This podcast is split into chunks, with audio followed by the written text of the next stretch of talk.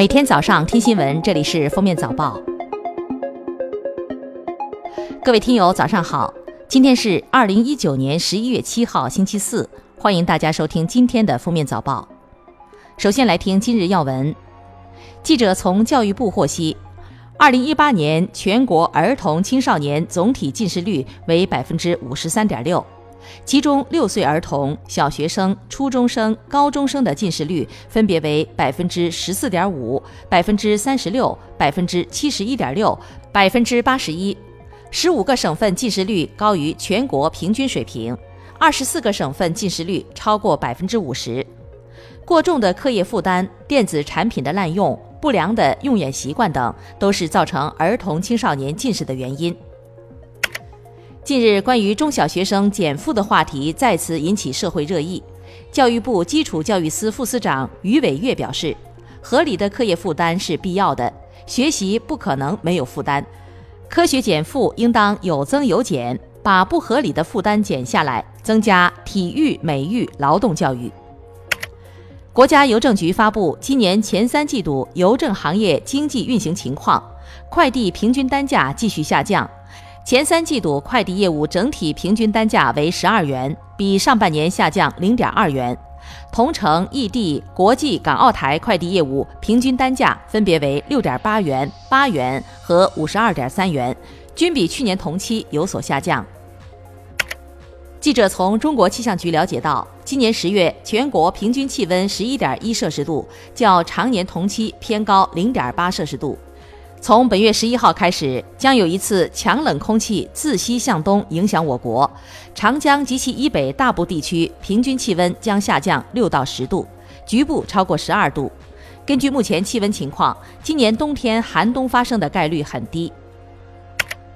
国家发改委六号公布《产业结构调整指导目录（二零一九年本）》，自二零二零年一月一号起施行。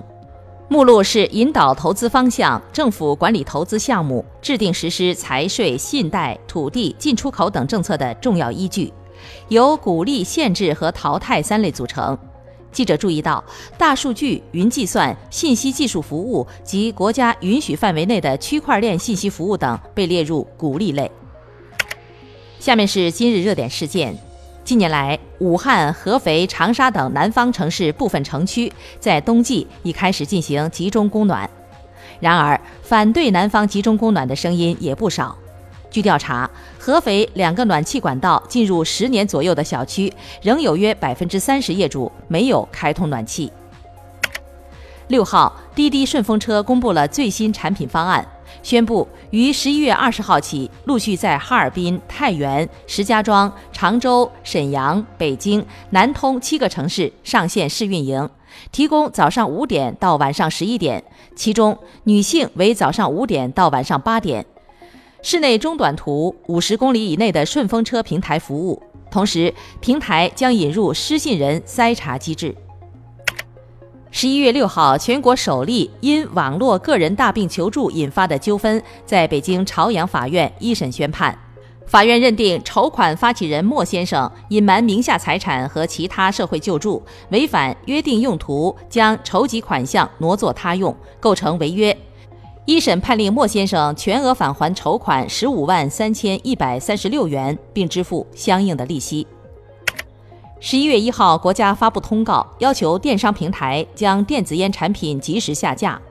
五号，政府监管部门对九家注册地在北京的相关企业进行约谈，部分网络平台企业承认，目前仍可搜索到电子烟产品。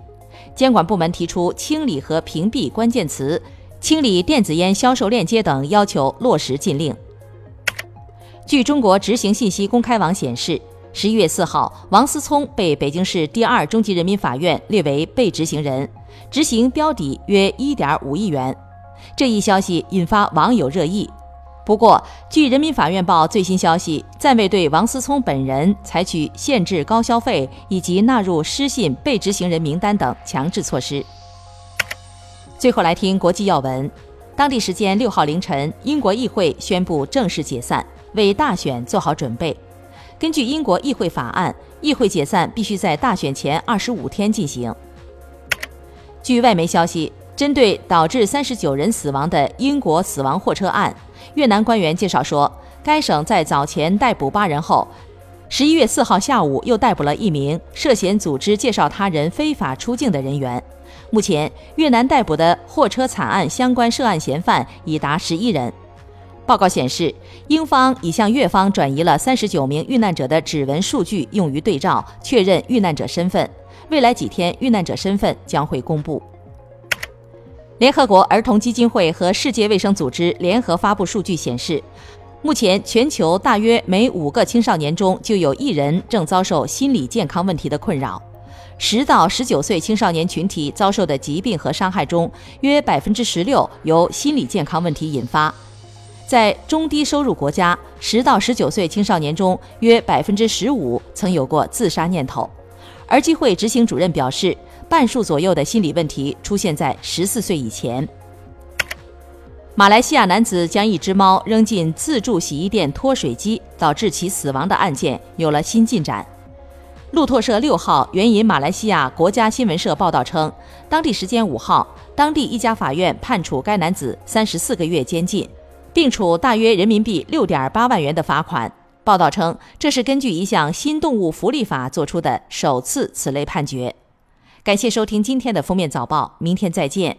本节目由喜马拉雅和封面新闻联合播出。